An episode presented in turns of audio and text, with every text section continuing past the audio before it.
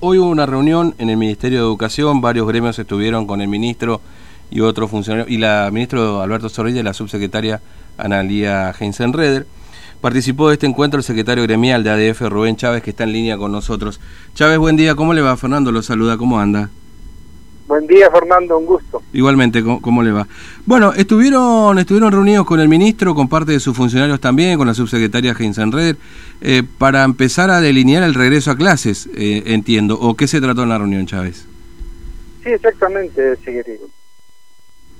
Oh. Habíamos pedido una reunión al ministerio como para empezar a ver cuál era el panorama, cómo estaba la situación toda la provincia, más allá que seguimos diariamente el informe del Consejo a través de los medios masivos de comunicación, pero este, necesitábamos tener esa reunión con el ministro las subsecretarias y al mismo tiempo hacerle llegar también todas las inquietudes que ya nos están planteando nuestros compañeros y compañeras afiliadas, que tenemos distintas realidades en la provincia y donde ellos trabajan. Entonces, querían saber cómo mm. sería ese retorno y cómo se estaba trabajando. Así claro. ahora, esa eh, eh, convicción fue sí. hecha la, la reunión. Ahora, la, realidad, Chávez, es que, digamos, de hablar de, de definir para toda la provincia una modalidad de regreso a las aulas, este e, es eh, no sé si prematuro pero bueno habrá distintas realidades no es cierto habrá algunos que podrán hacer semipresencialidad otros que irán a la virtualidad. Hablar de una presencialidad plena está más complicado no es cierto no no de ninguna manera por suerte la provincia de Formosa ha hecho muy buena experiencia el año pasado. Realmente una gran experiencia se ha hecho y se aprendió mucho entonces, este inicio de año es pensar este, ya cómo se trabajó el año pasado. Es decir, bueno, tenemos ya la experiencia hecha, ya tenemos trabajo hecho en terreno, los alumnos, los padres, los profesores y maestros también ya han, trabajado de esta manera. Entonces, es decir, comenzamos creo que mejor. Al mismo tiempo también todo el equipo de ministerio ha hecho una gran experiencia. El año pasado han recorrido escuela por escuela, delegación por delegación, trabajaron. Y bueno, eso ya genera conocimiento, genera resultados que hace que hoy tengamos un panorama mucho más, más claro y alentador al mismo tiempo.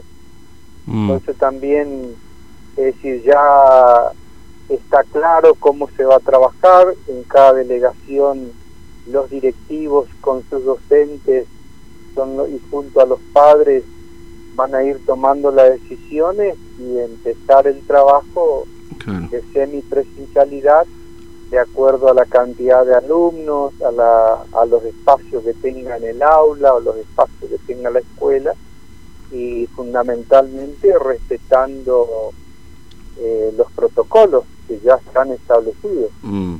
Eh, eh, la verdad que fue una muy linda reunión informativa. Eh, al mismo tiempo también este, estuvimos charlando sobre la posibilidad que, que nos pareció muy interesante la posibilidad de maestros y profesores tutores en las escuelas de tal manera que haga un trabajo adicional a los maestros y profesores para recuperar a aquellos alumnos y alumnas que por distintas razones quedaron rezagados en el aprendizaje del año pasado, ya que fue difícil, más este, hay que reconocer que hay chicos y chicas que tienen mayores dificultades y bueno, ese acompañamiento se va a hacer muy fuerte sí. Este, del inicio del mm. Ahora, eh... la idea es recuperar la mayor cantidad de alumnos y nivelarlos con, con los mm. alumnos de tal manera de que sus aprendizajes no sea no se vean resentidos. Claro. Ahora, hablar de, semipresencialidad, por lo menos acá en Capital, está más difícil, ¿no es cierto? Porque aquí sí, o por ahí, no sé, bueno, Clorinda también tiene todavía la situación de, de, bloqueo, pero bueno, hablar de acá en Capital es, es un poco más complejo, ¿no? Justamente por esto que usted mencionaba la matrícula que pueden llegar a tener algunos establecimientos educativos, ¿no? Exactamente, si tenemos matrículas en escuelas muy altas, bueno, pero en todos los casos hay que, van a trabajar la manera de 10, 15 alumnos según mm. este, los inscriptos que tengan, los alumnos que tengan, los espacios que tengan y a partir de ahí se va a ir organizando las actividades este, en las escuelas. Así que mm. por otra parte también es cierto, es decir, hoy estamos todavía a bastante tiempo del inicio de, las clases en sí, más allá que el 18 se presentan los presentan las escuelas, pero todavía tenemos un plafón como para ir viendo cómo evoluciona esto, porque también es cierto que tenemos varias escuelas este, como centro de aislamiento y, y, en algunos casos quedan muy poco, pocas personas, en algunos ni siquiera se han utilizado estos espacios.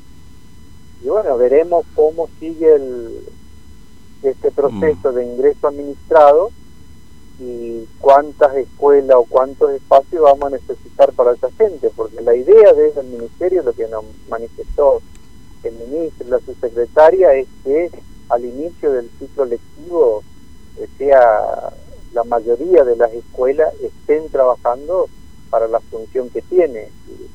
Realmente esta situación de pandemia no sea una situación de que se involucre a muchas escuelas, sino a la menor mm. cantidad de escuelas posible. Ah, ahora, en eh, ese aspecto también nos hicieron conocer cuáles son los números que tenemos en este momento como ingreso que han solicitado. Bueno, el día 11 creo que tenemos eh, solicitando ingresos más de 300 personas a la provincia. Esto también recarga un poco la situación, pero haciendo números, bueno, para el 24-25 la mayoría también ya estarían saliendo. Así que la verdad fue una reunión muy interesante, es decir, poder hablar de todo, nosotros quisimos llegar todas las inquietudes que tienen nuestros compañeros trabajadores y, bueno, eh, quedamos en que vamos a seguir reuniéndonos para seguir mm. avanzando. Ahora, eh, ¿se, ¿se, evaluó en este en el encuentro también, Chávez, o, con porcentaje, digamos, el nivel de cumplimiento de los alumnos con esta virtualidad? Es decir, ¿cuántos cumplieron, cuántos participaron, en porcentaje, digamos, hay alguna, ¿se hizo esa evaluación también? Es decir, desde que el año pasado cuando se comenzó a trabajar y se decidió empezar a trabajar en la semipresencialidad, se comenzaron a hacer las estadísticas de los alumnos que realmente siguieron porque este, cada profesor hizo su trabajo, cada maestro hizo su trabajo y también hizo el informe de cuáles son y cuáles fueron los alumnos que han tenido dificultades. Mm. Por eso es que es más fácil el trabajo y va a ser mucho más fácil con los maestros y profesores tutores porque ya desde el ministerio, desde las escuelas, se le va a informar quiénes son los alumnos que se han retrasado y, la función de esos tutores es ir a buscarlo y hacer el trabajo de recuperación. Claro. la verdad que cuando se manejan las estadísticas y uno tiene el conocimiento es mucho más fácil la tarea. Mm. Aquí hay un tiene que haber un compromiso muy fuerte de todo, es decir, fundamentalmente de maestros, profesores, directivos, de ministerio, de hacer un acompañamiento muy fuerte y tratar de que este, este año de pandemia que pasó y este año que estamos comenzando nuevamente con pandemia, se puedan recuperar la mayor cantidad de alumnos posible. Sí. Ahora, eh, ayer charlaba con otro gremio, vos docente nos decía que el 30% de los alumnos aproximadamente cumplió con la virtualidad, es decir, cumplió con la presentación de estos trabajos. ¿Es cerca, lejos de lo que mostró el Ministerio de Educación respecto a ese nivel de cumplimiento en esa virtualidad para, para bueno, detectar justamente aquellos casos que no han participado, que no han tenido, bueno, por distintas circunstancias, ¿no es cierto?, eh, la presentación de estos trabajos durante el 2020? No, no, eh, eh, la, el trabajo del año pasado que que mostraron las estadísticas y que fuimos viendo, muestra que estamos alrededor del 50% de los alumnos que han cumplido bien. Y después tenemos un porcentaje de un 20, 30% que cumplieron a media. Claro.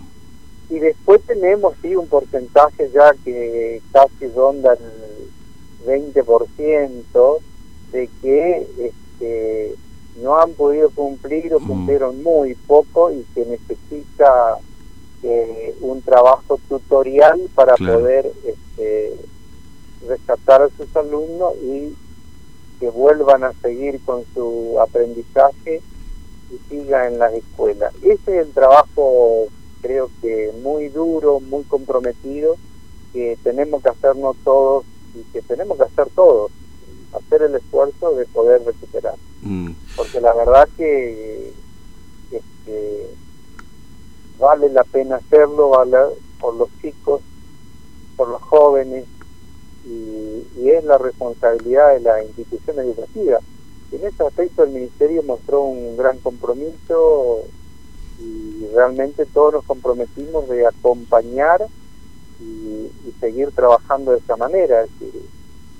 en los próximos días seguramente que vamos a estar reuniéndonos con todos los directores de nivel de las distintas niveles y modalidades del sistema porque también con ellos queremos trabajar, queremos intercambiar, porque son los que tienen la responsabilidad de conducir cada nivel. Y bueno, y, apoyar y avanzar en esto, porque debe ser un compromiso de todos. Mm. Es decir, la pandemia no golpeó duro, golpeó a la economía, golpeó a lo social, nos golpeó a todos y también en lo educativo. Entonces es un trabajo que tenemos que hacerlo en conjunto para que recuperar a la mayor cantidad de alumnos. Eh, Chávez, le agradezco mucho su tiempo, muy amable como siempre. Un abrazo. No, por favor, gracias a ustedes por interesarse y por llamar. Hasta luego. ¿eh? Y realmente, y, otra muy buena noticia que, que, nos dio es que, bueno, tenemos más de 50 nuevas escuelas listas para inaugurar este, desde el inicio del ciclo lectivo. Mm. Es decir, a pesar de la pandemia se siguió trabajando, se siguió construyendo, ampliando, mejorando y bueno, y seguir invirtiendo en educación, así que el compromiso es muy fuerte. Eh, Chávez, gracias. Un abrazo, muy amable. No, igual para ustedes, gracias. Hasta luego.